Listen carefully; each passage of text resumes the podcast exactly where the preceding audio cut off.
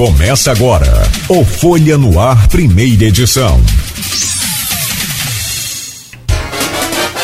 Quarta-feira, 2 de agosto de 2023. Começa agora pela Folha FM 98,3, emissora do Grupo Folha da Manhã de Comunicação.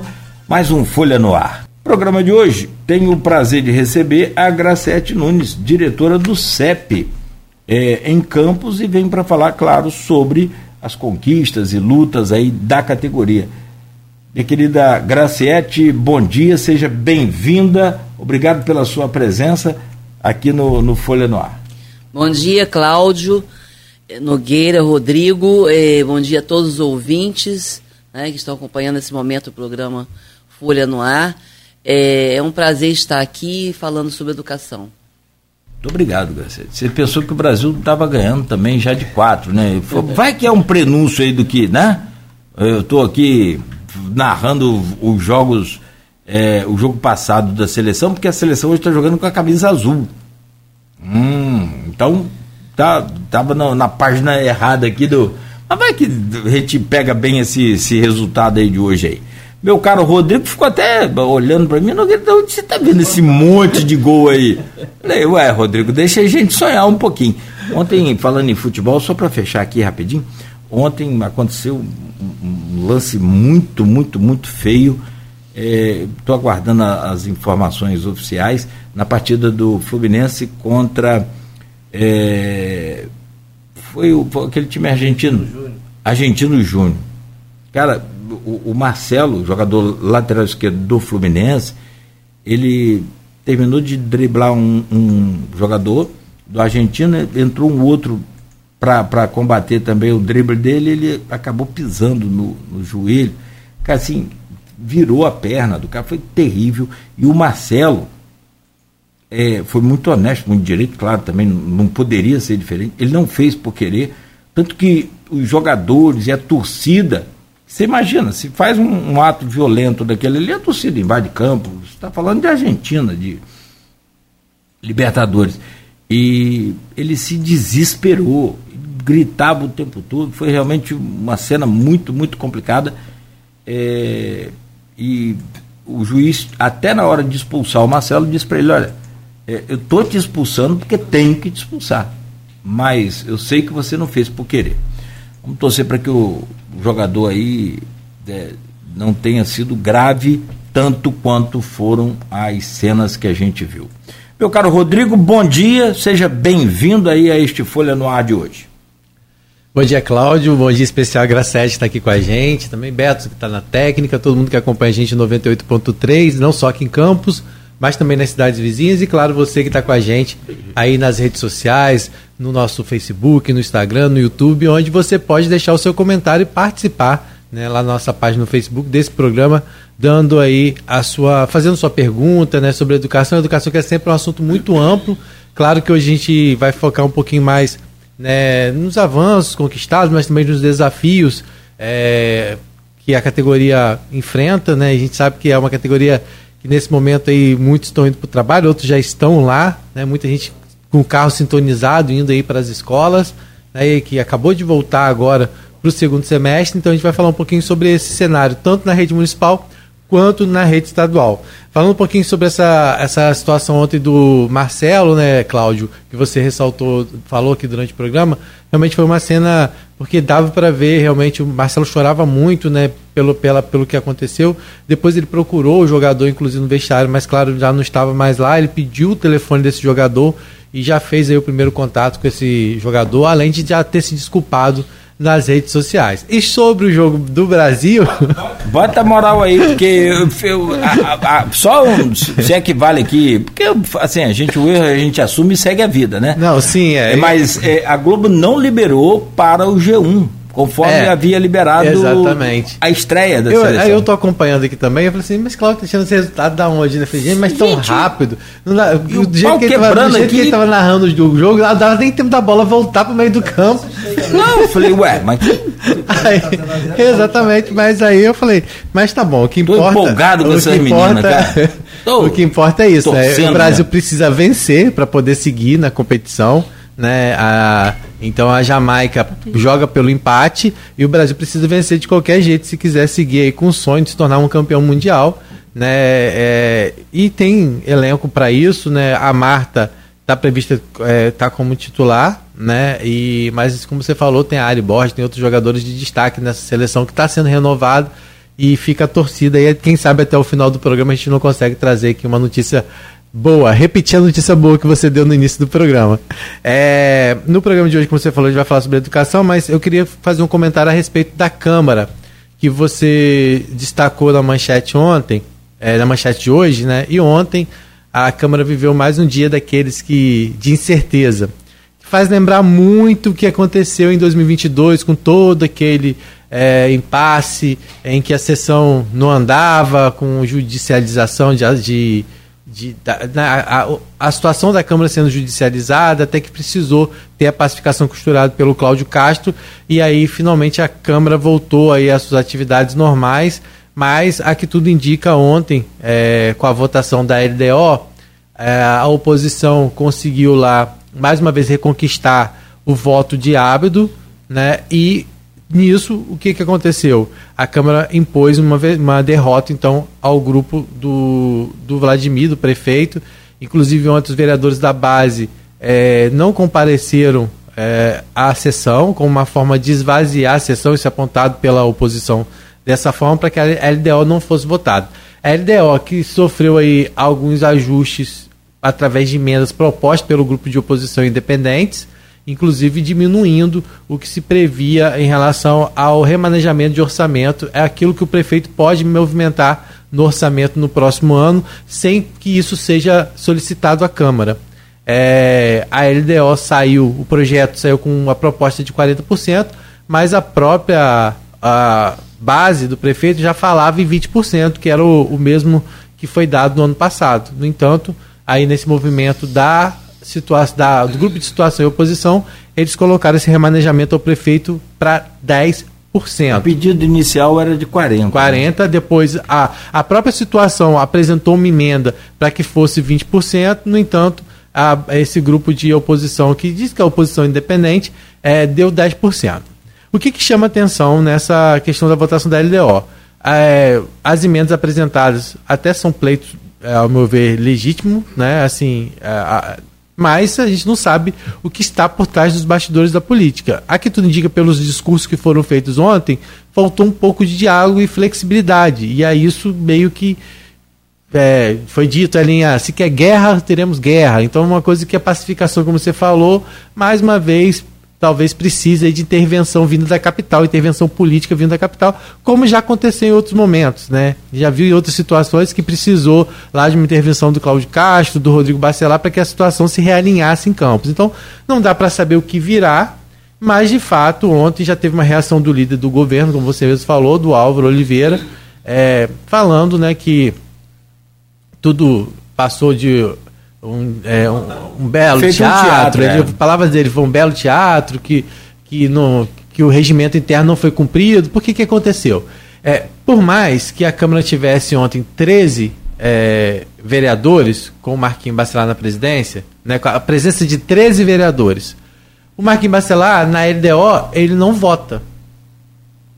Então, é, para que a votação acontecesse, precisava de maioria absoluta. Então, sem o Marquinhos Bacelar votando, a Câmara não teria naquele momento a maioria absoluta, mesmo com Ábido sendo inicialmente da base, participando da movimentação feita pelo grupo de oposição é, na Câmara. No caso, só tinha 12 vereadores. Só tinha 12 com Ábido. Maioria absoluta é, são 13. 13. Então, nisso que aconteceu, foi ela é, utilizado um artigo, um, foi usado um regimento interno, uhum. um artigo do regimento interno, para que o Marquinhos pudesse votar ontem, para que o voto do presidente tivesse validade. Sim. E aí, isso é visto pelo, pela base como. A base leia-se Vladimir. É, isso. o grupo de Vladimir, é né? É, é, visto como não como uma movimentação feita de forma correta e acredita-se, né, segundo eles, que o regimento foi, né, não garantia aquilo e foi descumprido. Então, dessa forma, o, o voto de Marquinho para a base não valeria. E se não vale o voto de Marquinho, a, a votação de ontem não teria valor. Então, por isso, está todo esse contexto e a gente sabe o que, que já aconteceu em outros é. momentos. Né? Já foi parar na justiça, então não é difícil de imaginar que dessa vez, mais uma vez, para na justiça. Lembrando, gente, que a LDO ela é uma lei de diretriz orçamentária. O que vale mesmo é a LOA, que vai ser votada ainda no final do ano, né? que é a lei é, anual orçamentária. Mas a LDO e já é uma prévia. É, a LDO já é uma prévia e é justamente para isso, né? Para poder mostrar. Se fizemos agora, por que não na frente, né? Então, assim, é uma coisa que ainda vai render bastante. A gente não sabe como vai ser hoje o clima na Câmara, mas, assim, é de se saber que nos bastidores nem tudo fica às claras. Então, tem coisa por trás, com certeza, que aos poucos, é, com certeza é, pelo menos nos bastidores, serão conhecidas. Né? Então é esperar as próximas horas para ver como que vai acabar mais esse, essa, esse impasse lá na Câmara. Rapidinho, só você que estava lá, você que está nos corredores, sabe da, de tudo. Eu acompanhei algumas coisas também, também apurei outras. É, claro que as reivindicações, como você disse, rapidamente, é, uma é para a, a, Bolsa Universidade, né, é, faculdade. Na verdade, sim, foram e... algumas emendas que mudaram lá. As que foram trabalhadas, que foram ditas, que foram faladas, são essas que são, causam e, mobilização. Não, não, sim, a luz, do, a luz da Câmara, é. beleza, tá. E então passou. Entraram na essas entraram. emendas dos vereadores de oposição entraram na LDO. Tanto na questão dos servidores públicos e aposentados pensionistas, que é importante, Boa. quanto do, do das bolsas universitárias. Ju, justíssimas reivindicações que todos defendem, claro e evidente. Agora, é, o que ocorre de, de pedido pessoal para cada vereador, obra para bairro, RPA, essas coisas que a gente ouve falar são especulações que a gente não pode confirmar é, em nada. Mas o que me, me causa mais estranheza é assim: é, que o legislativo também tem o remanejamento de tem verba para o seu orçamento. Tá. O legislativo aprovou para o governo municipal 10%, mas para ele mesmo 20% de remanejamento. É daquele tipo assim, faz o que eu falo, mas não faz o que eu faço? Como é que é? é para mim vale tudo, para os outros, para o inimigo? Como é que é isso? Eu não entendi bem isso. É, não, foi eu, isso que foi. E acho que nem vai haver muita explicação lógica para isso. Não sei se tem também. É, na verdade, essa é um tipo de, esse é um tipo de discussão que alimenta que, de uma certa forma, nos bastidores, né, a, a possibilidade de outros interesses. Né, e aí, a, quando se fala que muitas vezes em guerra política e não pacificação, são situações como essa que acabam muitas vezes é, deixando o cenário um pouco mais tenso. E desde que isso não atrapalhe a governabilidade, que a população não saia Só prejudicada. 5%. É, que a população não saia prejudicada, que haja um, um, é, um, alinhamento no que é de interesse da população, eu acho que, que, que, sai todo mundo ganhando. Só que o problema é que às vezes essas, esses tipos de situações trazem um desgaste e às vezes até uma falsa impressão à população que. E ontem tem que fazer justiça, o Marquinho é, foi falou, olha gente, isso aqui é só um passo, não, vem não, não acreditem que isso aqui mudou a vida do servidor, que isso vai mudar a vida dos universitários, não, isso aqui foi só um passo, um degrau que se subiu com a LDO e outras discussões que terão que vir. Né? Então a gente também tem que deixar bem claro para a população que a discussão que teve ontem, ela foi uma discussão é, muito mais, ela, claro, ela tem seus efeitos práticos, mas ela talvez represente muito mais uma discussão política e aí política em relação à divisão de grupos do que propriamente dito é, de benefícios efetivos à população. Não que não seja importante, mais uma vez, reforçando, mas eu falo assim, de resultado imediato à população, isso não vem ainda, entendeu? Perfeito. Bom, meu caro Rodrigo, muito obrigado. Vamos aguardar então. O Brasil segue 0 a 0 lá contra a Jamaica. Menino, vamos meter gol que eu falei 4 aqui, gente. Pelo amor de Deus. 29 do primeiro tempo. Ô, ô, você, por favor, Rodrigo, fica à vontade para abrir essa pauta aí. Agradecer muito a Gracete por estar aqui, né? É muito tempo que eu não encontro a Gracete e é sempre um prazer vejo lá as colaborações dela no grupo que tem aqui do programa, né? Do Folha Noir e também do blog Opiniões, onde ela sempre está atenta aí. A educação viveu nos últimos, vamos dizer assim, meses, é, momentos bastante decisivos, tanto em relação ao município quanto em relação ao Estado, né? Tanto que o Estado veio aí de uma greve que, que foi suspenso pela justiça, mas o CEP mantém o seu movimento de mobilização Né? E aí a gente convidou a Graça para ela falar um pouquinho tanto dessa questão da educação municipal quanto estadual. Começando pela educação é, municipal, a gente pega aí o gancho mais recente, que é destaque na capa da Folha também de hoje, de uma comissão que a prefeitura criou para avaliar a possibilidade da realização de concurso público. Na verdade, é, a prefeitura terá a, eu perguntar a Graciete, né? Eu acho que a Justiça, a, o Ministério Público tem trabalhado aí nessa questão para que a prefeitura realize concurso, né? E eu queria que a Graciete falasse, começasse já falando sobre isso, porque é, foi um, é um pleito a questão do concurso público na rede municipal de educação, é um pleito antigo do sindicato, né? E eu queria que a Graciete falasse um pouco sobre isso. Graciete, o que, que representa para vocês é, o fato de, pelo menos, se pensar hoje em, com uma comissão, avaliar a possibilidade de um concurso público. Isso já é um avanço? Rodrigo, bom dia mais uma vez. Então, é, o último concurso público para a educação aconteceu em 2012. Então, lá se é, vão 11 anos né, é, aí é, sem o concurso público, com sucessivos processos seletivos né, é, na área da educação é, e agora, por último, nós temos a presença de algo que havia sido já é, tinha sido superado no município, que era o, o RPA, o, autônomo, dentro da, da sala de aula.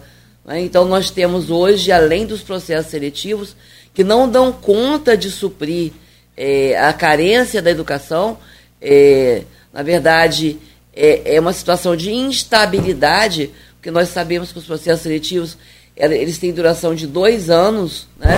Então, a burocracia que se dá para de dois em dois anos proceder todos, é, né, cumprir todos o, o passo a passo para garantir um processo seletivo é, é, é dispendioso e não garante efetivamente o atendimento contínuo na educação. Porque, por exemplo, como que chegou a RPA? É, o concurso, às vezes o processo seletivo, eh, os dois anos eh, se, expiram, por exemplo, no mês de setembro. Não dá tempo do município fazer um outro processo seletivo ou já está imediatamente suprindo. Então tem que. O aluno não pode ficar sem aula. Então vai lá e lança a mão de, dessa, dessa é, precarização mesmo de mão de obra e do, e do atendimento à população é, do, do, trabalhador autônomo pra, para atender. É, é só, é, é, só a gente deixando claro, né, Gracete, que quando a gente fala de RPA, a gente está falando de, um, de uma pessoa que ela vai para a sala de aula sem nenhum tipo de, de direito. Né? Nada. Né? Sem nenhum direito. É total precarização da mão de obra docente. Né? É, hoje ela recebe, muito, claro, o salário dela, mas, salário, mas... mas sem direito nenhum. O RPA é no sentido de total, assim, é, vulnerabilidade mesmo do, do, emprego, porque a qualquer momento ela pode ser desligada, ela pode estar trabalhando hoje e amanhã não precisa voltar mais. Então, bem, então concurso, o concurso público é a nossa defesa. Tá? É, então, em todas as, as audiências, é, em várias gestões, né, não só nessa como as anteriores, é, em todas as audiências, é, com secretários de, de, educação, com o prefeito, com o secretário de administração, a, está na pauta a questão do concurso público. Hoje a gente estima que a gente tenha algo próximo de dois, duas mil carências, de dois mil profissionais da educação. E aí não é só professor, é, não é só o professor da sala de aula. Nós temos os auxiliares de turma, nós temos os inspetores de aluno, nós temos as merendeiras, né? É, e hoje carece de um eh, também da presença do, dos profissionais, por exemplo, o assistente social e o psicólogo. Nós temos visto aí nos últimos tempos o cuidador, desculpa, o cuidador, os cuidadores. Graciete, os, os cuidadores também Sim, têm uma demanda muito grande. Os cuidadores, o atendimento especial ao aluno. Então, assim, todos os profissionais da educação. E aí a gente tem visto, né, infelizmente, muitas notícias, né, nos últimos tempos sobre violência nas escolas, né? E aí por quê? Simplesmente porque carece. A escola não pode ser algo que só o professor e o diretor que tem que segurar no peito. Não é assim. É todo um contexto, é todo um contexto de, de, de, de acolher e de atender plenamente a esse aluno. E hoje eh, se faz urgente também. E aí, nesse concurso, também é uma reivindicação nossa que tem que se abra para todos os quadros já existentes, onde tem carência em todos eles, é, mas também para o psicólogo e o assistente social na escola, atendendo a comunidade escolar. A gente recebeu aqui o Weiner, né, que é o secretário de Administração e Recursos Humanos, e ele fala né, dessa questão da inviabilidade de campos é, ter mais servidores por conta da lei de responsabilidade fiscal. É, ter servidores é, concursados, né? Porque com RPA, é, com processo seletivo, muitas vezes, a prefeitura consegue, é, vamos assim, é, artifícios para bancar a, essa folha de pagamento. Né?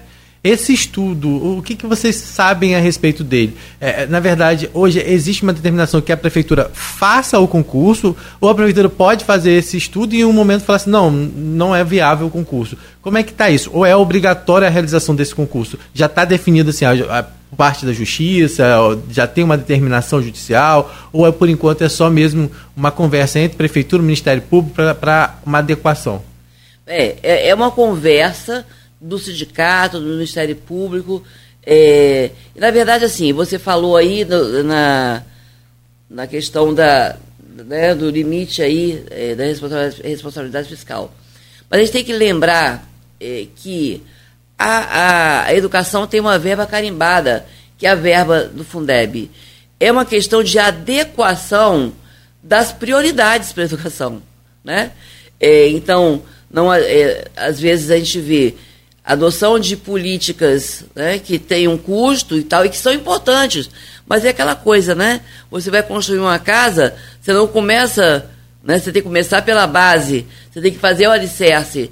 E aí não adianta é, tentar é, enfeitar a casa se não tem alicerce, porque ela vai ruir, né? É, então é isso, a educação Uh, tanto na educação, e aí eu tenho que lembrar que junto à educação é uma outra área, mas que é de igual importância, saúde também, é, tem que ter essa base. Então, assim, a escola tem que estar muito bem estruturada para receber outros projetos. Então, eu acho assim, a questão da, da de, de, das prioridades, primeiro a gente cuidar dessa base, de ter profissional para atender esse aluno, e aí depois a gente conseguir avançar para outros projetos mais, mais ousados. E aí, só para concluir em relação a esse, a esse ponto, hoje a gente está tá vendo que o arcabouço fiscal foi. A gente tem críticas a ele e tal, mas a educação e a saúde eh, estão fora do teto de, de gastos. Só que ainda falta passar pelo Senado. Então a educação, eh, sendo, estando fora de, desse, desse cenário aí do arcabouço fiscal, também não há de se falar também em limite, né? A, a, já, já, flexibiliza bastante e dá para a gente um concurso em campos e em outros municípios e também no estado, que, que também é urgente, é, de é, realmente suprir toda a carência que existe hoje na, na, na rede municipal. Posso só uhum. dar uma, uma, pitadinha aqui nessa. E pegando um gancho na sua pergunta, o que eu acho, achei muito importante é, o que, que, se sabe sobre esse estudo para o concurso. Claro que não foi divulgado nada que a gente tenha tido informação mais precisa do tipo número de, de, de, de vagas para o concurso, se já tem um, uma noção.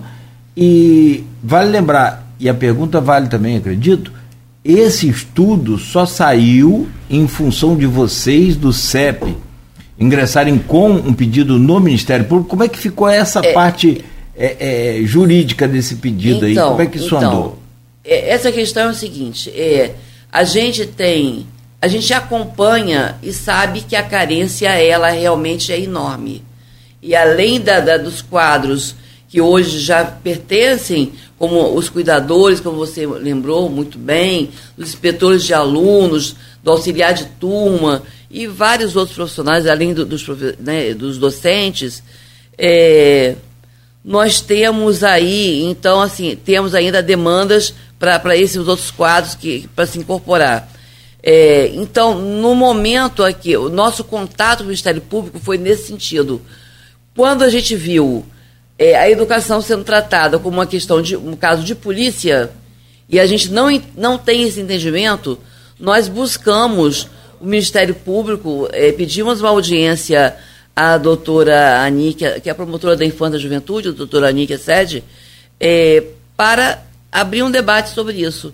E ela ali, naquele momento, se empenhou, é, não sei se é, abriu uma ação civil pública em relação a isso, ou o TAC, mas ela se comprometeu a, a mediar essa situação, já que o CEP, há anos, né, em todas as audiências, como eu já falei, é, tem solicitado a questão do concurso público e o próprio governo admite que existe uma carência muito grande. Né? Então, é, aí você falou em relação à questão do, do número da, dessa carência. A equipe técnica ela foi criada agora para justamente fazer o levantamento. E saiu publicação de diário oficial, tudo certinho. Agora, esse, essa equipe. E a, o que a gente espera dessa equipe que o levantamento seja fiel à realidade que nós constatamos diariamente nas unidades escolares. E essa né? comissão vocês vão ter participação? Não, não, são integrantes é, do, part... eu, do governo. É, eu vi aqui que a comissão vai avaliar justamente a necessidade da criação, mas também de extinção de cargos. Né? Então, o que, também, o que busca, na verdade, é uma melhor organização da secretaria. Aí, a Sim. partir, então, da criação ou extinção desses cargos, é que se vai avaliar tem exemplo de cargos a serem extintos? Olha, aqui a gente não, não amadureceu esse debate ainda. Mas aí, por exemplo, tem um profissional dentro da, da, da do quadro, da estrutura da, da secretaria, por exemplo, o auxiliar de turma, ele tem uma função docente, né? E, e, na verdade, ele, no dia a dia, ele cumpre o papel docente, inclusive com formação que, de, que é, deve ter formação compatível.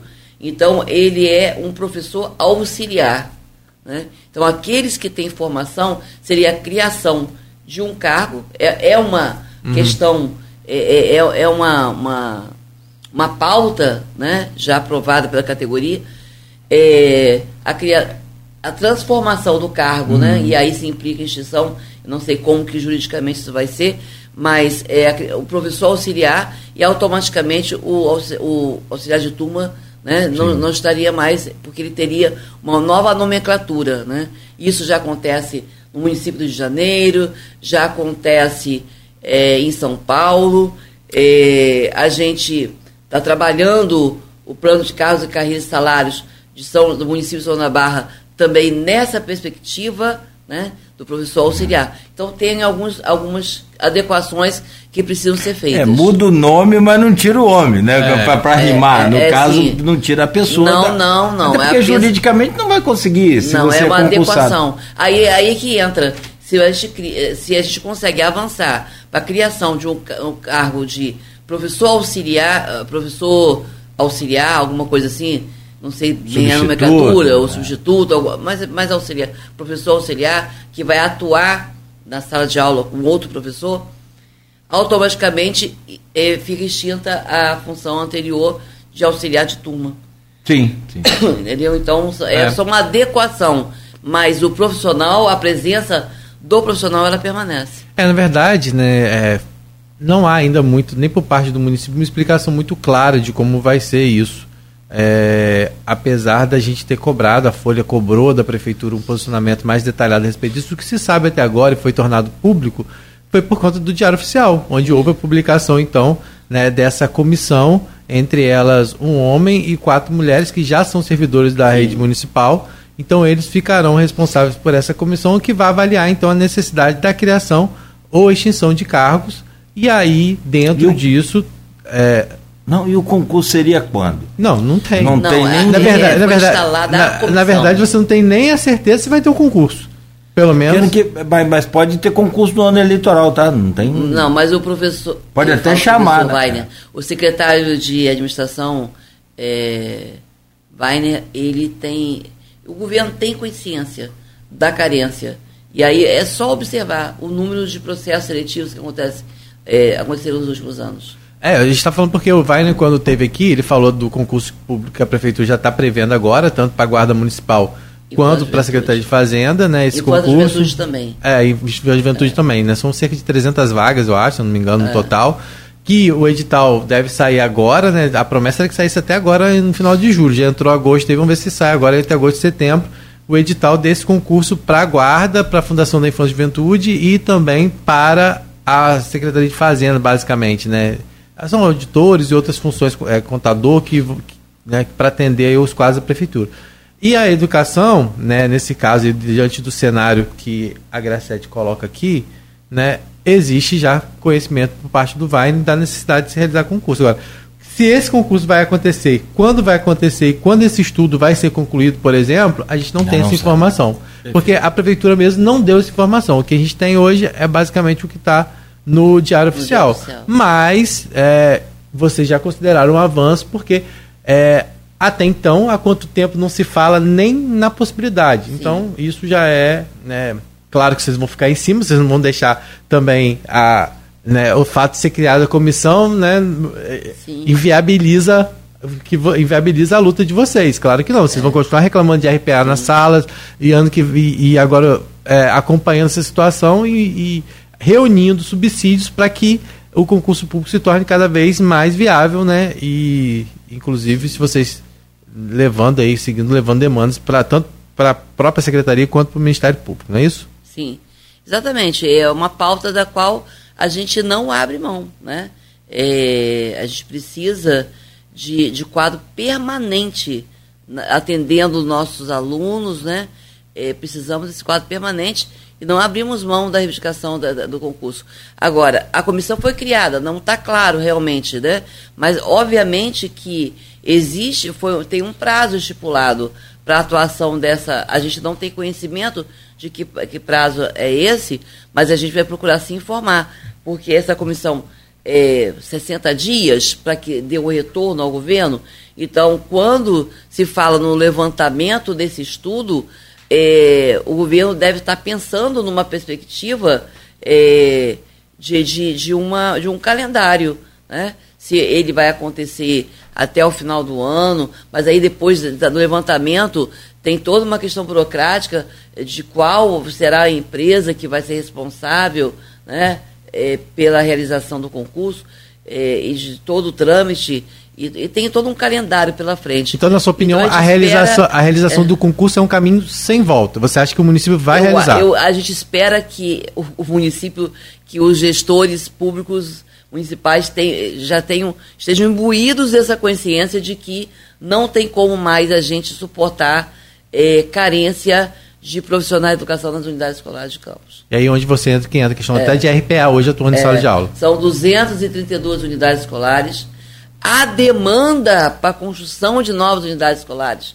A gente viu aí, é, no pós-pandemia, é, né, foi noticiado e tudo, é, que com toda a, a, a, o esforço de acomodar os alunos, de superlotar turmas, ainda tinha 3 mil crianças fora da escola buscando uma vaga da rede municipal. Isso em então, campos? Em campos. É, então a demanda, é, tem uma demanda reprimida de atendimento. Então a gente, não só as escolas é, que já, já estão aí, as 232, mas há uma demanda, a gente sabe que existe demanda. É, e a, o concurso público é o caminho. É, Gracete, quando a gente fala. Né... Terminou o primeiro tempo. Terminou? Terminou, Beto. Terminou o tempo do programa ou do, do é. jogo? Do, do, nosso também, né? Os dois. E as meninas não fizeram nenhum. É. Ó, eu tô ficando nervoso já, hein?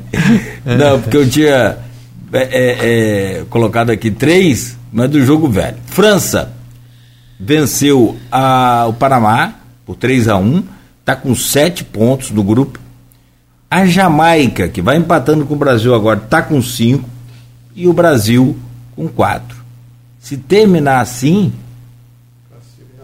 classifica a Jamaica.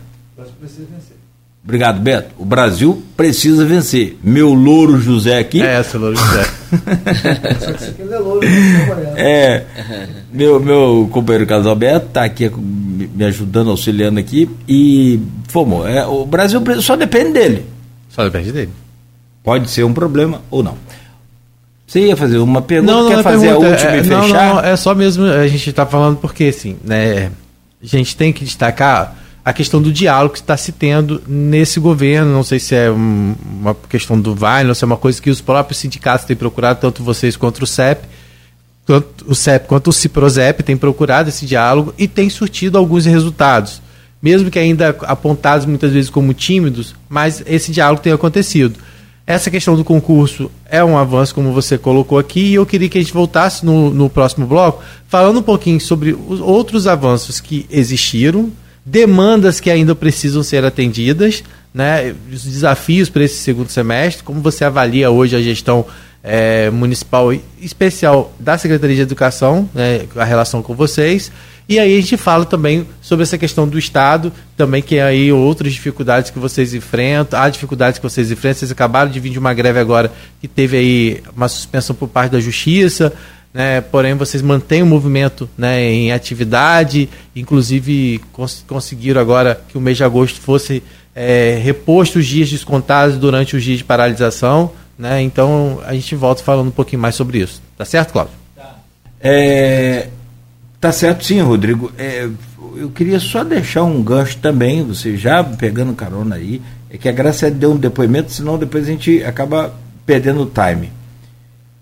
Não, você disse que não é possível mais suportar a demanda de profissionais na educação. Quando você coloca, não é possível mais suportar, você está colocando aí a possibilidade de uma greve, de uma paralisação da educação municipal? No próximo bloco. Você responde, por favor. A França. Tá bom, Gracete? Obrigado. E me dê licença, por favor, a gente fazer esse intervalo rápido aqui para voltar com o, o programa com você. Tá, deu ruim na 28 de março também, hein? Sentido centro, trânsito congestionado entre a Rua do Gás e Cidade da Criança devido a um acidente no cruzamento com ah, meu Deus, ouvidor. É, Marechal Floriano, que agora desce na, na, uhum. na 28.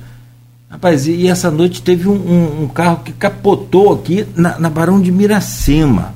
Gente, o negócio está muito, tá, muito tá, complicado. Não, tá, estamos tá. ao vivo, Graciela, estamos ah, ao sim. vivo, seu microfone está aberto. aberto. Mas eu estou fazendo a passagem aqui para o intervalo, eh, só que Beto me mostra ali agora mais um acidente. Essa noite um carro capotou aqui, no, eu, eu fico muito sem entender como que um carro capota numa rua do centro de Campos, que é onde as ruas. Hoje o trânsito deveria ser mais tranquilo, Ai, mais, mais lento. Ó, né? enquanto não colocar fiscalização eletrônica, é pardal, é multa, infelizmente. Eu fico triste quando vou ao farol de tanto quebra-mola, pardal. Se não houver fiscalização eletrônica, não tem. As cidades que têm um trânsito melhor é porque tem fiscalização eletrônica. Bom, infelizmente. É, França venceu o primeiro tempo, 4 a 1 do Panamá. Eu acho que era esse jogo que eu estava vendo. e o Brasil empatou no primeiro tempo aí, que já encerrou também com a Jamaica, pela Copa é, do Mundo de Futebol Feminino. Sim, e aí a gente aproveita porque a Silvana Venâncio fez uma pergunta para a Gracete lá no grupo também. Né, a gente aproveita para ler Gracete. Na sua opinião, o que falta em campos e estado para os profissionais de educação serem valorizados com salários justos e condições é, de trabalho, para o trabalho. E aí tem também uma outra pergunta do Arnaldo Garcia, falando, professora, a cada ano que passa surgem novidades na maneira de fazer o aluno aprender. São novos métodos, a tecnologia chegou para o professor e para o aluno, enfim. Como essas adequações a esses novos tempos e a relação aluno X, aluno, aluno e professor, né, é, como esse desafio de ensinar para quem acha que já sabe de tudo, né? É uma e aí são duas perguntas que a gente deixa para a Gracete ao longo do programa, você vai respondendo aí, né? Então, vamos, se você quiser já falar dessa da de Silvana, é exatamente onde ela pergunta, né, qual a sua opinião, o que, que falta para valorização dos profissionais tanto do município quanto do estado em relação a salários melhores. Então, é, é muito pertinente essa pergunta, obrigada aí a Silvana essa contribuição aí dessa pergunta, é uma boa provocação. Falta vontade política. é. Eu acho que o que falta é vontade política e o olhar sobre a educação. Não, é, não há de se falar em contingenciamento é, de investimento da educação. Educação é investimento, não é gasto. Então, não se pode falar em contingenciamento de forma alguma. Né? Então, assim, é a aplicação dos recursos da educação, é, daquilo que também é estabelecido para além da questão do Fundeb, da, dos recursos né, do novo Fundeb, eh, a gente tem também a questão da, dos 25% da lei de responsabilidade fiscal. É, é isso, é estabelecer as prioridades de fato para eh, construir uma boa base para a educação, para que ela possa realmente acontecer. Muito se fala, né, Cláudio? Cláudio rebate muito isso aqui, inclusive, é, que se fala assim, a valorização do profissional não está na questão salarial só. Né? Muito se fala que é porque tem vários outros artifícios, outros benefícios, outras questões colocadas, benefícios é, é, que valorizam o profissional, que não é só a questão salarial. Mas há de se destacar que a questão salarial. Tá, mas é, dá o salário, desculpa te interromper, dá o salário real hum, profissional da educação e depois vê outros benefícios. Mas primeiro dá o salário. Sim. Porque fica o negócio de benefício, mas não dá o salário. Não, a questão da, da do salário, da, do piso salarial é algo que né, está estabelecido, que tem que ser é, respeitado. Mas também entra na questão da valorização profissional as condições de trabalho, né? É, a, o ambiente escolar, é, as condições para esse profissional desenvolver o trabalho dele, né? as condições de trabalho mesmo. Então, isso também é valorização profissional. Então, é, a democracia interna, a, a, relação dos gestores públicos com esse profissional, é, também é valorização profissional. Aqui no então, é município. É todo um contexto. Eu penso, Gracia, eu penso. É assim, da, da minha forma de, de pensar. Sou, mas é uma opinião. É, as condições de trabalho são fundamentais, importantes, ponto, fato. Só que condições de trabalhos ruins, mas com salário ruim, Ai, piora tudo. Piora tudo. Que é a realidade lógico, hoje. Lógico. Que é, na verdade, a realidade hoje do Brasil. Ah, uma coisa de campos, não é do Brasil. Agora, condições de trabalhos, é, de trabalho ruins, mas com salário bom, aí você já começa a ter uma luz do fim do túnel. Acho que os dois têm que andar atrelados. Você não vai para um colégio, é, para uma escola, para chegar lá, não tem material para você aplicar uma prova, você, você não consegue papel, você não consegue o que, não sei o que. Então, tá, tudo bem. Eu fico vendo lá a professora é, gastando dinheiro com um brindezinho para dar aos alunos. Eu acho fantástico. Eu, eu, eu fico vendo. Aí sabe por quê, Rodrigo? Porque é, é amor, né? É amor, é, rapaz, é amor pelas criancinhas. Eu acho aquilo maravilhoso, eu acho aquilo espetacular. O que o professor faz é um negócio impressionante nesse país. Outra coisa, é, você vê, eles trabalham um ano inteiro, dá o duro danado. Os professores, se não, claro, eu não sei percentualizar isso, é, é, dar uma porcentagem para isso, mas é, boa parte deles doentes sem independente da idade. Só para fechar meu comentário. Aí chega num sábado de manhã, esses professores vão, Rodrigo, lá pro colégio, preparam uma festa junina com o maior amor, com o maior carinho, vende pastel, vende salgadinho, vende torta, vende docinho, para juntar dinheiro para depois fazer uma festinha pro Dia das Crianças. Está é, tá alcançando onde é que está o nível da educação no Brasil? Então por isso que eu falo, ah, mas essa conversa de que vai valorizar o professor com isso e com aquilo e pintando, acho fantástico. Mas bota dinheiro no bolso do professor e depois vê as condições também de trabalho que são fundamentais. Acho que é nessa ordem, não sei se eu estou certo.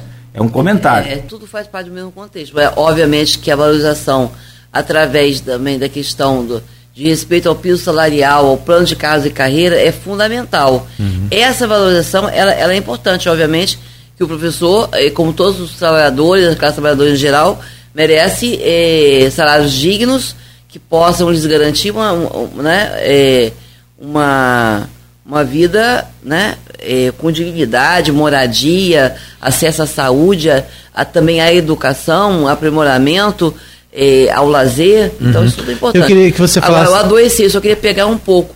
O adoecimento que Cláudio traz é muito em função das péssimas condições de trabalho e da incidência do assédio moral nas escolas. Tá? É, então, é, esses são fatores de adoecimento, além dos desgastes, por exemplo, da voz, né? É, de outros, outros comprometimentos que cada profissão tem, né? Uhum. É, aquela parte mais sensível que vai afetar mais, né? Uhum. Então, o profissional de educação, os professores, os profissionais de educação, também eles são muito afetados pela questão da, da, da vocal e outras. A questão psicológica também, psicológica, né? Algo que gritante, com muitas né? pessoas. Tanto por parte é. né, da relação é, com, às vezes, o superior, como na relação com o aluno dentro de sala também, que a gente sabe que hoje a gente vê né, cenas uhum. inacreditáveis de respeito ao profissional de educação por parte desses alunos e muitas vezes é, endossados pelos pais, né, pelos responsáveis, que, que a gente tem visto responsável já ir à sala de aula enfrentar professor porque não quer que chame a atenção do filho na frente dos demais. Então, assim, é algo realmente que é temeroso, né?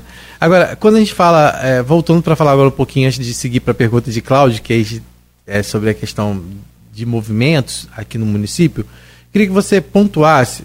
Tem agora essa questão da conversa para o concurso público, que é apontado por vocês como um avanço, mas é, eu queria que você falasse de outras questões que hoje vocês consideram que já avançaram. A gente viu agora que teve a questão da reposição salarial de é, 11%? Sim. Né? Acho que é. foi 11%? Sim, Sim a reposição é. salarial de 11%, que, que longe do que vocês têm de perdas ao longo do, dos últimos anos, né? Acho que desde 2018 não se tem uhum. um reajuste salarial, é, mas é apontado né, como um avanço essa questão de, mesmo que venha parcelado, mas o que, que você hoje considera mais como avanço nesses últimos tempos de diálogo? Então, a questão, por exemplo, da implantação do piso nacional do magistério é, é um avanço. É, Esse ano está valendo? Porque foi ano passado. Não, é, não, sim. Não, mas o, o, piso ele é uma política que tem que ser continuada. Aí, aí é onde nós vamos chegar. É, mas ele foi implantado, só que esse piso ele tem uma todo mês de janeiro ele sofre uma, uma reposição de perdas salariais. Então não foi cumprido a reposição é, do, do, piso é, nacional do magistério no mês de janeiro como deveria ser. A questão dos 11% é depois de tanto tempo defasado, mas é para todo o funcionalismo. Uhum. É, é muito ruim, o parcelamento é péssimo, tá? Não atende, é uma coisa é, eu acho que ficou muito aquém da expectativa do, do conjunto de servidores. Né? Então a gente não pode considerar isso efetivamente como um avanço. Mas na educação especificamente, nós temos a questão do, do piso que a gente tem, inclusive, hoje, luta para que seja uma política permanente de reposição das perdas salariais em janeiro, como acontece, né? É, é, definição do MEC, o percentual de, de, de, defasagem, mas, por exemplo, o plano de cargos e carreira e salário estava congelado há muitos anos. Tá? É uma coisa, pode não ser uma diferença muito grande, mas isso também é valorização profissional. Tá? As letrinhas? As letrinhas, o descongelamento primeiro do tempo de serviço, aí, que é a, a, progressão das letrinhas. Mas vale, em Campos agora foi. Assim, vale foi, registrar. Esse é um avanço. Vale registrar esse tá? avanço do é governo um Vladimir com o secretário Uma luta vale. nossa, uma uhum. luta nossa antiga, porque estava congelado há muito tempo. Então a gente conseguiu é, esse avanço de, de é, do descongelamento do plano de carros e carreira. E nesse momento, primeiro foi a progressão é, por tempo de serviço, né? que são as letrinhas. A gente conseguiu ampliar as letrinhas que terminava na letra J, agora vai até a letra O, eu acho, alguma coisa assim. Não sei, agora não sei qual é do alfabeto, mas avançou bastante, eh, prevendo que muitos os professores, por exemplo, eh, os professores homens, eles trabalham 30, 30 35 anos, mulheres 25 anos, né, ininterrupto sala de aula. Né? Aí tem a questão da idade também, mas aí é uma outra, uma outra coisa. Mas homens eh, trabalham mais. Então, quando parava na letra J, não contemplava estes que trabalhavam eh, acima dos 25 anos. Então, eh, a gente conseguiu ampliar. Eh, e também, nesse momento, estão sendo solicitados os documentos comprobatórios da formação. Então, também a progressão por formação vai acontecer. Então, assim, se, mantendo esse ritmo, né, de, de, por exemplo, de ser automaticamente, você eh, fez o mestrado, você vai progredir, você é, avançou tá, o no tempo de serviço, você vai progredir, eu acho que é um, um problema menos para a gente, e isso é valorização profissional, que o plano de carro e carreira também E que significa dinheiro no bolso do professor. do professor. É o que eu estou falando. Acho que na, na es- se você fizer uma pesquisa, posso estar muito errado e não há problema algum de me redimir, mas se fizer uma pesquisa com os profissionais da educação, não só o professor, que a gente fala muito professor, mas todos os profissionais Todos na importantes. educação. Na minha parte, quando eu estudei, para mim a merendeira era mais importante. Ah, com certeza. Não, tô- tô comidinha boazinha. Ah, não fala. Até hoje, É, a gente hoje, tem exemplos são de. Valorosas e educam, porque elas Muito, ensinam muito. os alunos a apreciar os alimentos. E isso. E educa também na gula. No Na peca- gula. Meu filho, você já comeu três vezes. então, assim, mas brincadeira à parte, nessa escala de ordem, eu sempre digo: primeiro é o, é o dinheiro no bolso do profissional da educação. E aí as condições de trabalho, porque não adianta você colocar lá também dinheiro no bolso e não tiver uma panela para cozinhar. Como é que vai? Vai ter que levar de Sim. casa? Isso acontece todo dia, toda hora, em muitas escolas. É, É dentro dessa questão ainda, da, da questão do, da, da- das recentes aprovações, né? A gente teve dentro, na verdade eu falei 11%, mas é 10,4%. Não chega nem a... 10,4 e 10 vezes. É. Não vou falar qual coisa, Não é- senão não é fazer em 10 propaganda de, de loja, não. Mas não é em 10 vezes, É, não, não, né? mas tem 5 vezes. É, é, ia falar. É porque Prestações. o reajuste, é, o reajuste, Um absurdo, gente. Você fala de respeito. o 2%. reajuste, o reajuste é de 10,4%, né? É, e aí, só para o pessoal entender, já 6% serão pagos agora nesse ano, né? Primeiro de agosto é a primeira parcela de 2%, e, e aí acho que tem o setembro não existe porque tem a, a questão da progressão, né, que vai Aham. acontecer. E aí depois volta lá para os dois primeiros meses, os outros é, 4% vão ser pagos em 2024, É. né? Então, assim, esse é só para as pessoas poderem entender como vai ser feito esse pagamento. Agora, dentro desse diálogo de votação que aconteceu na Câmara, foi aprovado também é, a Lei Municipal 8.113, de 16 de dezembro, que dispõe sobre o Estatuto do Plano de Carga, Carreiras e Remunerações Profissionais do Magistério, no que se refere à tabela de vencimento do professor 1, de 16 e 20, ho- 20 horas. O que, que isso significa nessa aprovação? O que, que, que mudou com essa aprovação? É porque, na verdade, é o seguinte: é, esse foi um grande problema para a gente e para os nossos profissionais, nossos professores, né? Então, é, tem o professor, né, que trabalha na- da creche ao fundamental 1, que é até o quinto ano, e o professor que trabalha, o professor 1 que trabalha no, no segundo segmento do ensino fundamental. No concurso foi exigido formação diferente, né? Até bem pouco tempo se exigia apenas a formação de professores para trabalhar com as séries iniciais. Mas o professor do Fundamental 2, ele tem que ter o curso superior. Então havia aí é, é, uma proporção, uma diferença é, de no ingresso do pio salarial de, do professor. é, havia uma diferença aí que girava mais ou menos uma média de 40% do professor 2, é, do professor 1 em relação ao professor 2. Exatamente é, na hora da implantação do piso nacional do magistério, o, foi dito assim que o professor 1 um, já ganhava acima do piso. Na verdade, é uma inversão. Piso é piso, não é teto. Piso e o nós temos direito ao piso e o plano de cargos e carreira, que incide sobre o piso. E esse professor 1, um, eh, às vezes pelo, pelo tempo de serviço, por formação, talvez ele pudesse estar alguma coisa acima daquilo que, é- que é o piso. E aí foi tratado como teto. Na verdade, é o que o governo do Estado também está fazendo, né? De certa forma está fazendo, que ele conseguiu reverter ainda. É, e aí, é, então assim, a reivindicação era o respeito à proporcionalidade, que existia uma diferença do piso entre um, né, é, é, já garantia de concurso, mas o governo fez lá um estudo, disse que essa diferença era de 15%. É, e aí é o complemento para justamente contemplar esse professor, que não está completamente satisfeito ainda não, sabe?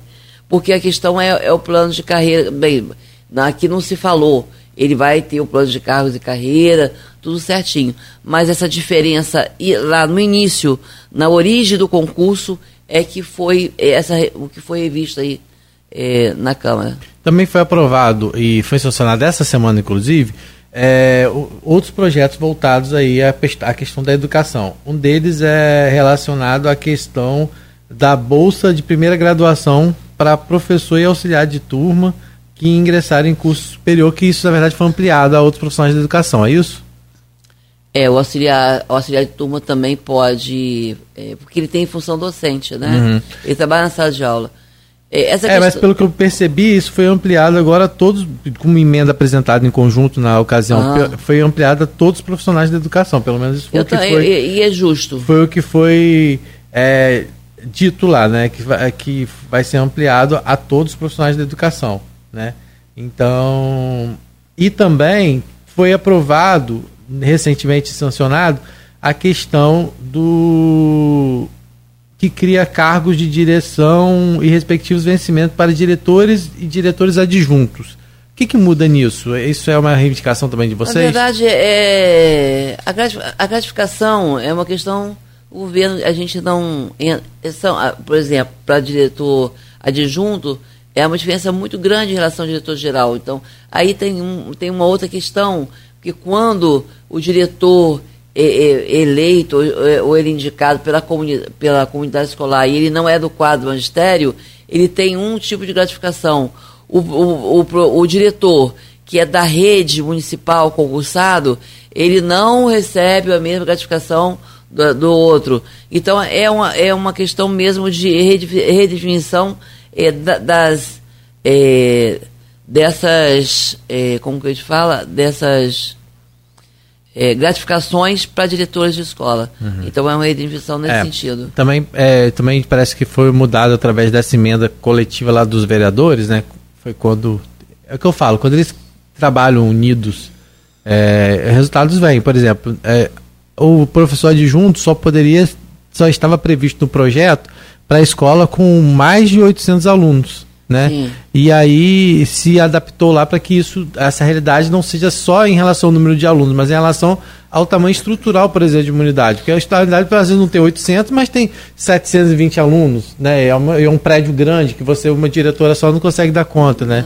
Então, não dá, é um absurdo. É. é, então, assim, isso foi uma coisa também que é apontado, pelo menos assim, pelos vereadores como um avanço. Eu não sei se vocês Sim, veem dessa toda forma. toda escola tem que ter um diretor e tem que ter um adjunto. Porque não, não, não, sozinho, como que um diretor vai levar uma escola? Pode ser uma escola pequenininha, mas é, é muito sério. Mas em relação à questão da Bolsa, eu gostaria de falar um uhum. pouco em relação a isso. É, essa questão da Bolsa, do incentivo à formação, vamos botar Bolsa. Uhum. Porque se a gente for falar em Bolsa, a gente vai ter que se reportar ao ENF, que vamos supor que a menor Bolsa é meio salário mínimo. 600 e poucos reais. Então, 200 reais, a, a iniciativa, a, a, o projeto, o incentivo à formação é extremamente importante, tá? Mas esse, esse valor é aquém daquilo que é necessário. É estipulado o valor específico? 200 reais. 200 reais. Por, seis, por seis meses? Não, não, é por, por cinco anos. Até cinco anos. Não é seis meses, não. É para formação. É, é quem completo. não tem graduação, é completo. Não era é 200 reais a cada seis mês. meses e depois não, não, renovar, não, não? 200 reais. Não, não a cada seis assim, meses ele tem que comprovar ah, que, ah, ele está tá. estudando, ah, tá, tá, tá, que ele está matriculado e ele está tendo, né, isso é no prazo máximo de cinco anos. E aí, a gente, eu assim, é uma sugestão, né, é, que a gente já falou para o secretário de Educação, a gente já falou para o, é, o secretário de Administração, é, é, uma coisa que a gente fala, nós vivemos onde? Em Campos da Casa, um polo universitário importante, que vem pessoas né, do país inteiro para estudar aqui. Né? E fora do país também. É, e, e, assim, aquelas parcerias é, entre a Secretaria de Educação e as universidades públicas, é, e com incentivo mesmo, pra, e aí sem abrir mão de uma ajuda de custo, que para mim é mais ajuda de custo que se fala em bolsa, né? É, para ingresso nas universidades, porque nós temos cursos de pedagogia na UENF, nós temos cursos de licenciatura no IFE, na UF também, na UENF, e obviamente que cada um vai ser livre para escolher a instituição, alguns vão, mas a gente precisa em campus, por exemplo, é, de um polo CEDERJ, a gente tem os polos CEDERJ, nós temos muitas pessoas de campus que, que estudam, mas é, ela é semi-presencial, mas assim, as avaliações, o, o, polo tem em São Francisco e São Fidélis. Campos não tem. Então é, é importante e isso facilitaria também para o professor, porque assim, não se dá muito para se viver com uma matrícula só. Então o professor, e aí ainda continuamos sendo uma, uma profissão majoritariamente feminina, então é, nós temos tripla jornada. Então, duas matrículas, mais a casa, filho, gato, papagaio, uhum. né? Tudo para dar conta. Você nem colocou é, o marido, porque essa aí é. já meteu o pé também, que já não aguenta essa mala, né? Aí, que tem o marido também. É. Tem o marido também. É outro problema. Então. É... Ela nem colocou, porque, tipo assim, você colocou gato para pagar, nem colocou o marido, que você já nem conta mais. Mas aí, assim. Rodrigo Rio. Não aguento com o Cláudio. Terrível. É, então, assim. É, às vezes hoje, com essa tripla jornada, fica difícil é, frequentar um curso presencial. Uhum. Então, é, o online às vezes facilita. Mas só sei que, independente de qual instituição, e mesmo é, eu acho que o valor é, para esse incentivo à formação está abaixo daquilo que a gente é, que deveria ser. Tá? Eu acho que também assim, é, foi implantada a política, ótimo. Começou com 200 reais, nada que não possa ser revisto para uma adequação lá na frente Será que todos vão, eh, vão se inserir? Inicialmente tem uma previsão de 1.100 bolsas, 1.100 pessoas atendidas, né, bolsa. Que aí, é, né, lembrando novamente, a menor bolsa é, na UENF, aluno de uma universidade pública que tem bolsista, é no mínimo 600 e poucos reais. É meio salário mínimo.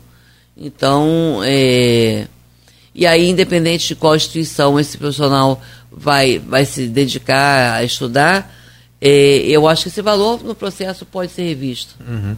Eu vi ontem, né, é, falando sobre essa questão, eu vi ontem a, a prefeitura anunciou a compra de acho, notebooks para os alunos, né? Não sei se é do tablet. Como é que está essa situação? Porque Cláudio sempre. Fala, Até hoje os Chromebooks não saíram, cara. Isso é uma conversa. Pois é, então notebook, daqui a pouco do e os Chromebooks que foi até hoje nada. Uma uma uma conversa que vem da pandemia. Pandemia. Na pandemia, a pandemia, né? Já né, tá, graças, graças a, Deus, a Deus foi é, por conta da vacina foi, e é, não precisamos de outra. É, e não precisamos de outra, nem queremos. A gente não precisa mais passar por isso, né, Cláudio? É, mas assim, não se fala. É, parece que no bojo dessa questão dos é, tablets, virão também os Chromebooks, mas não foi falado nada, ventilado nada sobre isso, assim, que a gente tenha uma notícia concreta a respeito disso. É, na verdade, como é que está essa. Como você avalia hoje a, a gestão do Marcelo Feres, por exemplo?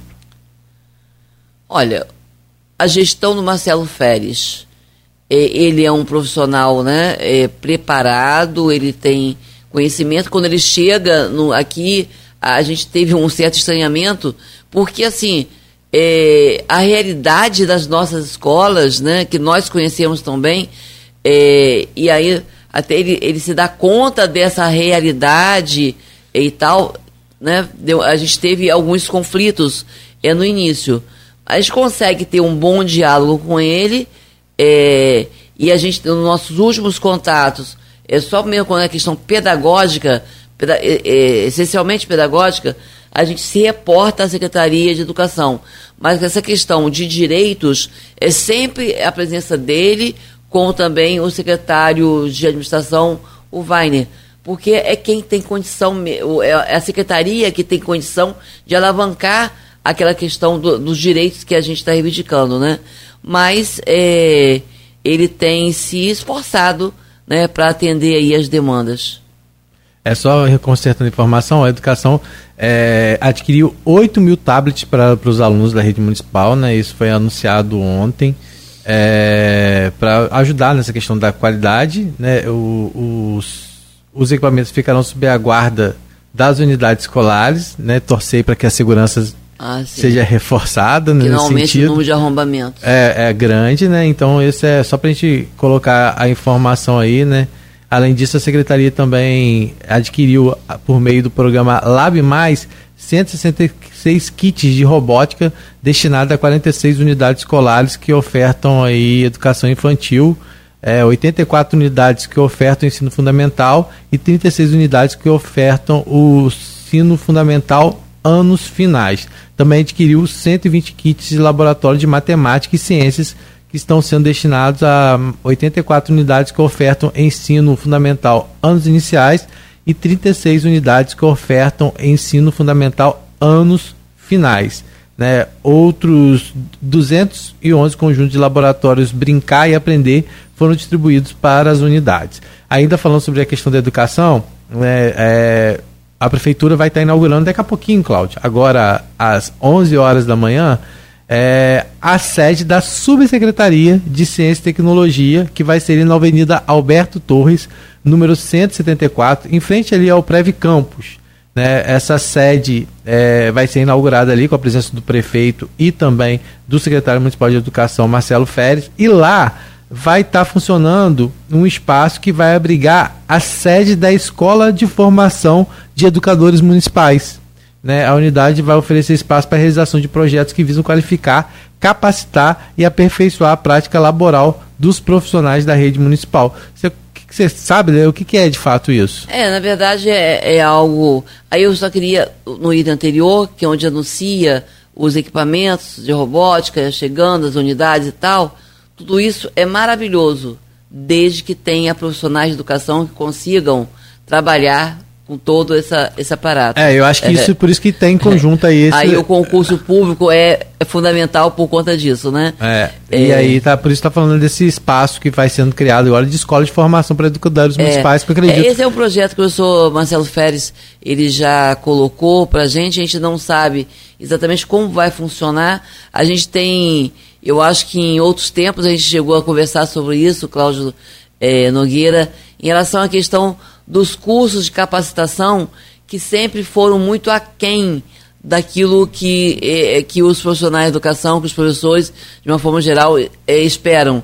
Né? Que muitas vezes eles aconteciam é, em outros espaços né, de universidades locais aqui e tal, e era, às vezes o professor deixava a sua família num sábado inteiro, né? É, para ir para capacitação, chegava lá, era uma decepção, porque era para cortar papel, era para não sei o quê, e era muito aquém da, da expectativa.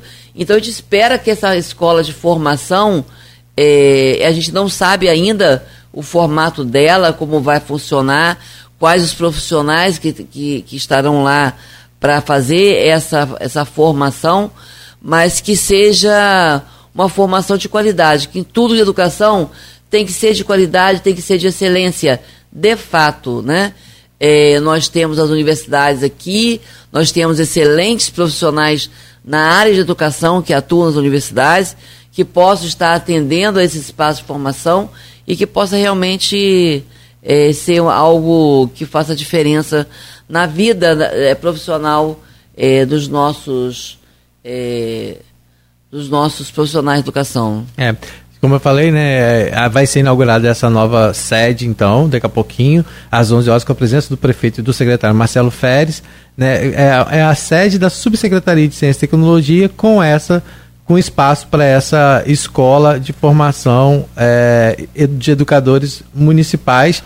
Inclusive, né, essa nova sede vai dispor ainda de uma sala de coordenação de tecnologias e mídias digitais, é, da coordenação de projetos de educação, sala de certificação de tecnologia e de informação, auditório para capacitação, sala de reuniões, sala de coordenação dos programas de bolsa, de pesquisa científica, tecnológica, extensão e empreendedorismo. Né? É, então, essa inauguração acontece às 11 horas da manhã, né, como eu falei, ali na Alberto Torres. E na ocasião foi anunciado também que o prefeito vai fazer a entrega de parte desses 8 mil é, tablets que vão ser disponibilizados aos alunos da rede municipal de Os educação. tablets saem Tablets uma coisa, notebook outra que você Não, falou? são tablets, São eu consertei. tablets. São é. Ah, tá. Ah, não, eh, não, Não, mas não é, tá aí é, nessa... então os tablets vão sair primeiro do que o, o- Ah, vão. o Chromebook? Olha, Bom. pelo que estão dito aqui, pelo menos o que foi anunciado é que serão entregues Ah. já hoje. Ó, eu recebi aqui no privado a Camila U, Aham.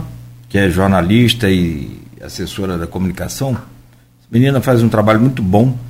É, Marcelo reforçou que os professores também receberão Chromebooks em algumas semanas.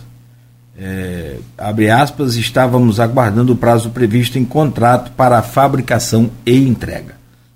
Ah, sim. Não há Os um, professores estão aguardando com muita ansiedade É. por esse equipamento.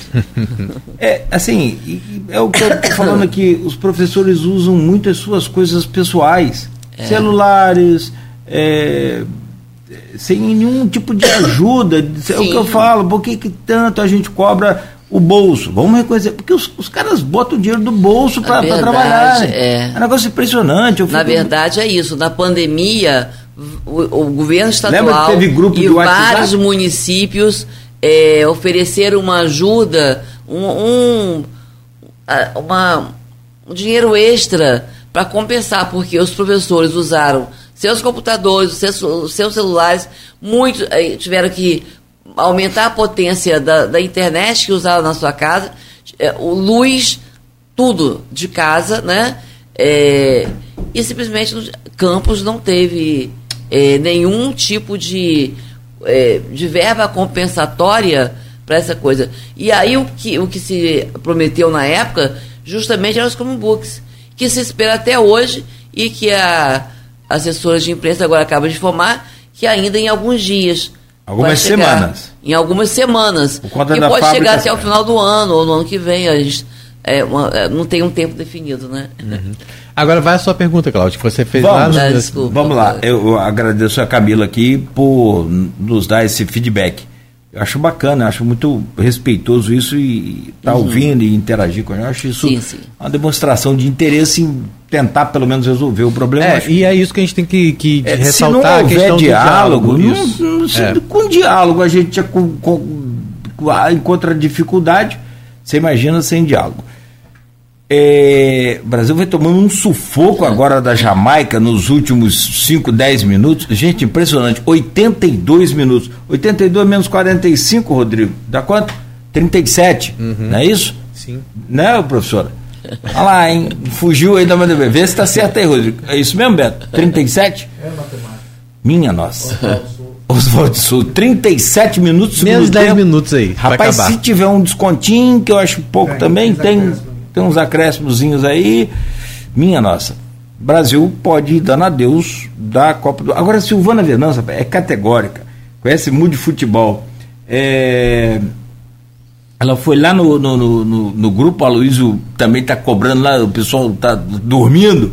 Vamos participar, vamos interagir, né? É, tem um monte de gente falando lá agora. Agora tá sim. Comentando lá, inclusive a saída tirou a Marta, Tirou dizendo a Que, não Marta. é, que não seria o ideal, talvez. né?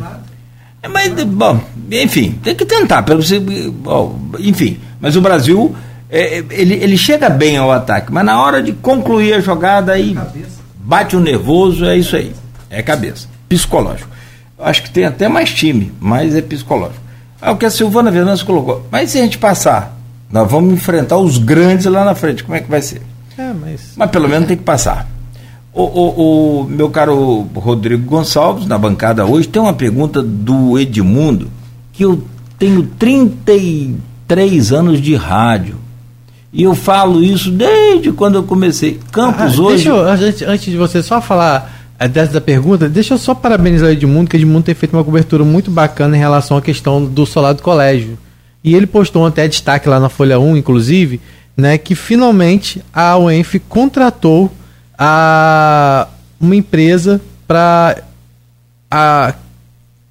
fazer o processo, né? o- Na verdade, fazer o, o a- fazer a licitação para é, começar as obras. Na verdade, é um contrato estabelecendo aí para realização de serviço de assessoria, elaboração de projeto básico, auxílio ao termo de referência, ou seja, para se construir o projeto para finalmente se iniciar a reforma do então, o que, salário que foi colégio. feito de, de anteontem para ontem que começou? O que, que aconteceu de tão pergunta é essa. Dois anos depois, né? Se contratou uma empresa, já é Sim, mas e por que, que não contratou há dois anos atrás? Não, é isso sim, que... mas é, é, o acompanhamento que a gente está fazendo aí, a cobrança. Ai, né? Carol, vou te falar. Aí foi, mas foi bom. De mundo. É, foi bom, muito bom e bom para a gente conhecer as pessoas como elas são. Ô, ô Gracete, você falou mais cedo, é, aí a pergunta dele aqui sobre os 30 anos de rádio que eu falei que tem, é, existe uma proposta para inclusão efetiva da matéria de história regional nas escolas de campus. Existem condições da rede para implantar essa proposta? É a pergunta dele. E aí eu sempre cobrei aqui, como que Campos quer ter turismo se nós não temos história? Né? Como que Campos quer ter uma visitação ao solar do colégio, que é onde funciona o arquivo público, se nós não temos história? Tem um cisquinho e muito pouco. Mas assim, porque aqui nós tivemos época de ter livro de história de Curitiba. Vocês se lembram disso? Lembro, expoente. Expoente, no governo Rosinha. Tragédia. Tragédia. Aí ficava aqui os crianças estudando a história de Curitiba. É lindo, é maravilhoso. Eu acho que quanto mais a gente puder conhecer, melhor conhecimento é conhecimento. Agora, primeiro, a nossa história. Por que, que a gente não sabe da história nossa e a gente quer explorar turismo? Não vai explorar turismo nunca. Eu acho que o caminho é muito longo por aí. A pergunta de mundo é essa, e a minha é se você colocou numa condição tão é, é, é, assim definida na sua fala que me fez, é, me obrigou a te fazer essa pergunta. Vai ter greve caso não haja concurso público? E não haja o cumprimento do piso salarial nacional? Olha, a questão das as greves são decididas em assembleia pela categoria. Nesse momento, não há é, é, qualquer indicativo. é, não há, não há, tá? É, mas se dentro de uma assembleia, né, é, a categoria entender que a pauta, por exemplo, da piso nacional, né, ela não não está atendendo ou outras demandas, né, porque nós temos uma pauta ainda a gente está conseguindo esses pequenos avanços, a questão do programação é, no plano de cargos e carreiras salários e tal, mas a gente tem uma pauta, ainda uma pauta grande reprimida, tam, pedagógica e também de direitos. A gente tem algumas coisas ainda pendentes, mas pelo menos a gente destravou e o descongelamento do plano de cargos e carreira é fundamental para a gente. É, então, assim, então não há hoje essa, essa previsão, tá? Nem porque a gente não pode prever, vamos supor que a gente consiga, é, a, gente faça uma convocação de uma assembleia aí no final do, até o final do mês e a categoria traga esses elementos, né? É, que parece que é o sindicato que decide que vai fazer greve, não é? É a categoria, porque o sindicato, ele por si mesmo, os diretores, eles não podem né, decidir por um, por, pelo coletivo. Então é isso, eu acho que não, não tem nesse momento essa. Não está apontado nesse momento e pode ser que aconteça ou não, né? É, de acordo com a categoria. Só para a gente não deixar de falar do Estado, porque a gente acabou prolongando Deixa a conversa. Do, do, da pergunta do Edmundo ah, é rapidamente. A pergunta de Edmundo mexe realmente, e, a, e a, o complemento aí dado por, por Cláudio Nogueira, mexe, porque é minha área, né, sou de história, é, então, assim, a gente existe sim uma demanda muito grande do município pela valorização de sua história e isso também, para além de não ter um incentivo ao turismo, a situação dos prédios públicos históricos aqui caindo literalmente. Aqui, infelizmente, quando você fala tombamento é, de um prédio público, é para cair. Porque é, é, a previsão de que quanto tempo ele vai levar para cair. É na, na é, no tombamento. É, fato, é, é, a palavra é, literalmente, literalmente o sentido da sentido palavra. Da né? palavra. É, é para cair, ele vai cair. Porque depois que há um tombamento, ele, não, ele é abandonado, as fachadas lindas que nós temos, o centro histórico, nosso centro, onde nós estamos aqui, né, nesse momento, né, o centro histórico de Campos, com fachadas lindas é, que, guarda muita memória, muita história, e isso realmente carece de valorização. E a gente vê é, municípios vizinhos que têm uma valorização pela história, sabe, com muita força. Porque a história do nosso município é falar da nossa identidade. Nós temos tem uma que ser história. na base né? isso. Tem que né? construir na base. E aí, é óbvio, gente, o Edmundo traz essa pergunta. A gente teve aqui a professora é, Marlúcia é, Guimarães, que era, é, que sempre foi uma defensora dessa pauta é, no currículo é, das nossas crianças é, da rede municipal, principalmente, né? Não que em prejuízo da rede estadual, mas assim falando da rede municipal, que de, inclusive foram criados é, como é material próprio, material didático com a história de campos. E isso está onde precisa ser resgatado. Eu acho que a, a, valorização pela memória, o respeito pela memória é, né, de, de, daqueles que construíram esse município e tal, e a gente né, teve também muita mão de obra escrava, é, e a gente precisa resgatar isso.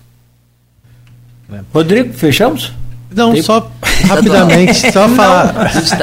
só rapidamente, porque a gente fala da, se, se na rede municipal não tem esse indicativo de greve, no estado tinha uma greve em andamento que foi suspensa pela justiça. Eu queria que você falasse daquele movimento que avançou e como é que está o movimento. Ele foi extinto, ele é mantido, como é que como é que tá? então, tá? E quais são as principais reivindicações? Então, a gente começou uma greve, foram 45 dias de greve aproximadamente, por aí. É uma greve dura, com é, um diálogo difícil, porque não foram as sucessivas audiências com a secretária é, e outros atores dentro da LERJ é, que, que tornou mais fácil. Muito pelo contrário, porque era audiência para dizer não, não e não. Não a uma lei, a, a, a reivindicação para a implantação de uma lei do piso nacional magistério que vigora desde janeiro de 2009, são 15 anos que o Estado não cumpre. É... Então, assim, em 2018, o CEP entrou com uma ação judicial para a implantação do piso nacional no magistério. Tivemos, eh, essas ações tiveram respostas positivas em todas as instâncias que passou. Está no STF. Já passou, tem uma, uma decisão monocrática, precisa agora passar para o colegiado, mas desde 2018, são cinco anos. Então, dentro dos 15 anos, o CEP, porque não conseguia dialogar com governadores anteriores sobre essa pauta, então impetrou essa ação para tentar avançar. Com essa morosidade da justiça, foi onde a categoria não suporta mais esperar ver o seu direito é, sendo é, colocado na prática, né? É, então, uma assembleia aprovou-se aí é, a greve, né? Porque a greve ela só acontece quando você esgota todas as possibilidades. E é, dentro dessa questão do plano é, da, da, do, da implantação do piso, a gente não estava vendo porque tinha decisão judicial e o governador não estava cumprindo. Não cumpriu nenhuma, porque dentro dessa coisa tinha essa coisa. Agora a gente eh, saiu da greve, não nos sentimos derrotados, porque a gente lutou, é porque a gente foi para lá. suspendeu a greve? É, na verdade é o seguinte, é, a greve, ela foi. Ela, na verdade, não foi a justiça que, su, que suspendeu a greve, porque a justiça, nesse ponto, não, tinha, não tem esse poder. Porque se os, os trabalhadores, os funcionários de educação quisessem manter a greve com código 30, com salário zerado, levar até as últimas consequências, teria aprovado e teria bancado. Né? É mesmo que fosse a vanguarda, mas teria feito. Na justiça não tem gerência sobre isso. Mas é, foi uma decisão lá, é, uma primeira decisão muito mais é, favorável mas, a, a, ao governador, dizendo que era ilegal, e não, muito pelo contrário. Quando teve a audiência de conciliação, o jurídico do CEP comprovou a legalidade da greve, tudo dentro do trâmite, dos prazos e, e, e da, da legalidade, inclusive da pauta, né? porque ilegal estaria o Estado e não cumprir uma lei, muito e não os, os profissionais de educação por reivindicar é, o cumprimento dela. É, e ali, na, na audiência de, de, de, conciliação, foram estabelecidos alguns compromissos de ambas as partes. Por exemplo, a educação, quando faz greve, nós já todos já sabemos. É, a gente tem a questão dos 200 dias letivos, e nós devemos fazer reposição da, da, dos dias eh, parados. E essa reposição está condicionada à devolução de possíveis descontos, como aconteceram agora nessa greve estadual.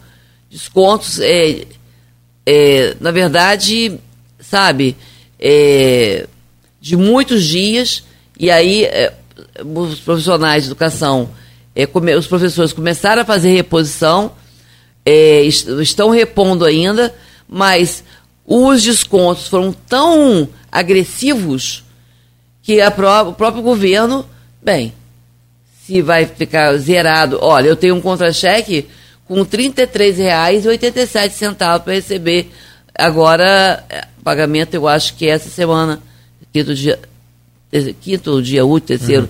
terceiro dia útil. É, com R$ 33,87, mas tem outro que vai repor. Porque sem a reposição, como que as pessoas vão sobreviver? Como, inclusive, vão chegar aos seus locais de trabalho, né? Então, é... Terminou. Teve isso daí. Terminou? Terminou. Terminou, o Brasil empatou com a Jamaica 0x0. Ah. Não, terminou o jogo aqui. Nosso tempo também tá. Então, já... tá, tá. Essa foi boa. Essa me lembra o tempo que eu era então, repórter de campo. Só... Conclui aí, vai conclui aí. Essa vai concluir. Então é isso. Então a gente está nesse impasse ainda. Nós estamos em estado de greve. Hoje, por exemplo, agora no, no, no Palácio, agora de manhã, 11 horas, estava previ, tá previsto um ato, mas era para devolução do, do, do dinheiro que foi descontado pela greve. É, mas aí vai estar tá lá uma, uma, um pessoal é e tal, mas aí já ontem foi anunciado, os contra-cheques já entraram, que vai ter a devolução, mas a gente continua na luta e a gente quer a implantação do piso nacional do magistério com respeito ao plano de cargos e carreira, porque aí esse é o grande impasse entre a categoria e o governo. Tá, a gente agradece você, com certeza a gente vai voltar a falar. Não deu pra gente. Eu sei que tem outras coisas da educação que você gostaria de falar na rede estadual, né? Que inclusive você é profissional da rede estadual e sabe dos sufocos que, que, que, é, que são enfrentados. O sufoco que é, muitas vezes, atuar nessas escolas, né? Então a gente deixa o convite aberto a você para uma outra oportunidade para que você esteja aqui com a gente, né? E então a gente chega ao fim desse programa com o Cláudio abriu o programa anunciando que o Brasil. é, rapaz, eu tô jururu aqui porque. Obrigado, Rodrigo, por lembrar. Rodrigo é um bom amigo, né? O, o... Cláudio. Fica à vontade, Rodrigo. Cláudio abriu esse programa com três gols do Brasil em menos de dois minutos. Quatro, foi quatro. Foi não, quatro o quarto tava a caminho. Se não bota freio. Ai, gente, mas gente, tô rindo com respeito porque infelizmente o Brasil ficou fora aí de seguir na Copa do Mundo Feminina, mas. Edmundo botando pilha aqui, tava de 4x0, não entendi. Edmundo, você comeu mosca aí. 4x0 foi o jogo anterior. mas não, é isso. Agradecer é, a Gracete mais uma vez. É, e espaço sempre aberto para você aqui, tá bom, Gracete? Minha amiga, obrigado. Você é sempre bem-vindo a essa casa. Você luta muito, é guerreira, tem suas companheiras lá. A gente diverge alguns pontos, isso faz parte, evidentemente, que de toda é, é, democracia e todo esse processo que a gente tanto defende, não é? Mas assim, é tudo uma questão de entendimento. Essa divergência é para chegar a uma convergência, não é para atacar ninguém. Né? Já teve embate nosso aqui que depois o CEP participou, chegou junto, explicou que tinha uma época que meus filhos estudavam lá no João Marcelo Martins, aí havia uma greve dos professores do tipo assim, os alunos não entram, mas a gente assina o ponto. Não, aí calma aí que vocês estão fraudando a situação. Se vai fazer greve, faz greve. Não assina ponto, não assina nada. A gente tá junto, tô com vocês. Meus filhos não vão para o colégio, tá beleza. Agora, se vai ter greve, mas é tipo, vai que dá o nome de barreira, paredão, uma coisa assim que eles inventam aí, mas os professores assinam ponto. Aí não, aí não vai ter nem efeito para vocês e nem só os filhos da gente que, que estão perdendo, né? Mas foi tudo esclarecido, resolvido e isso faz parte justamente disso, é desse processo. Mas você é sempre bem-vindo a essa casa e obrigado por tudo. Quando eu falei terminou, é, eu, quando eu era repórter de campo era assim, né? Narrador tá lá, bola, a velocidade toda, aí assim, é, tem troca-troca. Tem novidade. É porque vai entrar um jogador. Aí terminou. Aí... Aí o narrador, terminou o quê? e você fez a mesma coisa, terminou? Não, é, é disciplinada, né? Você é uma graça. Você, você é uma graça. Então, Cláudio, eu, é, Rodrigo, Beto, né? Que eu estou conhecendo hoje, o Beto. Seu, se a gente já mais passou velho, pelo É mais outro, velho que, que ó, não, a Continental, não, tá? Da época é, da Continental. É. Então, ah, você fazia programa também aqui na Continental. Sim, fazia, na Continental. Na Hoje reclamou dessa escada, mas não reclamava. É. então, agradecer a vocês pelo convite, a Folha FM, é sempre um prazer estar aqui, aos ouvintes, a quem está acompanhando é, pelo Facebook, Instagram, Facebook, YouTube. Instagram, né? Então, agradecer e me colocando à disposição que falar sobre educação sempre é muito instigante, é bom falar da nossa luta, esclarecer aos ouvintes né, sobre o que está acontecendo na educação, na rede municipal, estadual, colocando aqui as ordens para quando for necessário, a gente está aqui. Boa bom sorte, dia a todos. Boa sorte sempre lá, bom trabalho. Meu caro Rodrigo, amanhã Estamos né, juntos. estaremos de volta com o Folha no Ar. Isso. Ok? Muito obrigado por hoje, então. Até amanhã. Valeu aí, nosso placar não deu nem passou perto. Placar mentiroso. Placar mentiroso. mentiroso. Mas tá bom, faz parte. É... Tá não, né? Agora, é assim, sobre futebol, seleção brasileira de, de futebol feminino, é, é, cara, essas meninas são heroínas é, para mim. É, elas não, fazem. E assim, as meninas. E, e, a gente tem, sim, porque agora né, todos os times é, são obrigados a ter um time feminino né, existe essa Eu acho que é uma virada de chave é, muito, sim. muito, e, muito assim, importante. Foi a última Copa, provavelmente, da, do gênio que a Marta é, isso, a história dela, o legado dela, isso vai ficar, né? Isso Sabe o que ela falou legal numa né? coletiva? Assim, Quando eu jogava bola, eu não tinha quem me espelhar. É, no então, futebol assim, feminino. Então, assim, é, é triste, é triste o Brasil terminar. A Marta, ela é a maior da história sem ter um título mundial, né? E ela encerra a carreira dela, ela merecia esse título, mas aconteceu, né? Infelizmente o Brasil não chega. É... Ah, mas se ela continuar, tá com 37. Eu acho difícil, acho que provavelmente deve ser a última Copa dela, né? Eu não, não ela vejo não ela. anunciou, mas você. É, assim, eu não vejo. A projeção sua não é errada, não. É, né? Eu não vejo ela na próxima Copa, mas assim. É, tudo é possível, como você falou, né? Mas assim, mas quem sabe não como uma auxiliar técnica, né? Ela pode não ser campeã em campo, né? Mas pode estar tá compondo a equipe que a gente fala né, dessas jogadores que vão a campo, né, do elenco que vai a campo, mas tem todo um time por A Marta tá falando aí, né? ó. Dessas jogadores é, que vão então a campo. É isso. É. Mas é isso. Encerramos por aqui. Valeu então, meu querido. Muito obrigado. E eu concluo meu, meu raciocínio sobre o futebol feminino brasileiro é isso, uma virada de chave importante. O mundo passou a olhar futebol é, feminino com mais atenção, tem acontecido isso. Essa Copa do Mundo, eu acho que dá uma. Né, é, é a nona Copa do Mundo, essa é a nona edição de Copa do Mundo. É tudo muito recente, mas que bom que o Brasil ainda teve. Não se esperava sair de grupo, né? Logo na fase de grupo, mas é preciso sim também, de repente, há males que vem para bem, chamar a atenção desses investidores, dos profissionais, do, do, do, do desporto brasileiro no que diz respeito ao futebol feminino.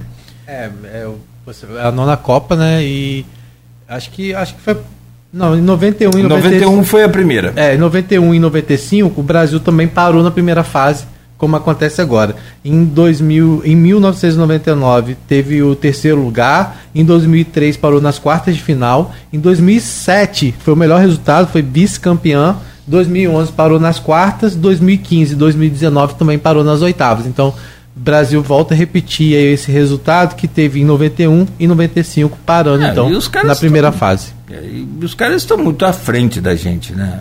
muito à frente em investimento, em salário de jogador. Tanto que a Marta não joga no Brasil há muito tempo. Sim. 9 e 3. Fechamos por aqui o Folha no Ar de volta amanhã, agradecendo aí os nossos ouvintes e também aqui os nossos patrocinadores no oferecimento de Proteus, Unimed Campos, Laboratório Plínio Bacelar e Vacina Plínio Bacelar. Folha no Ar de volta amanhã às 7 da manhã.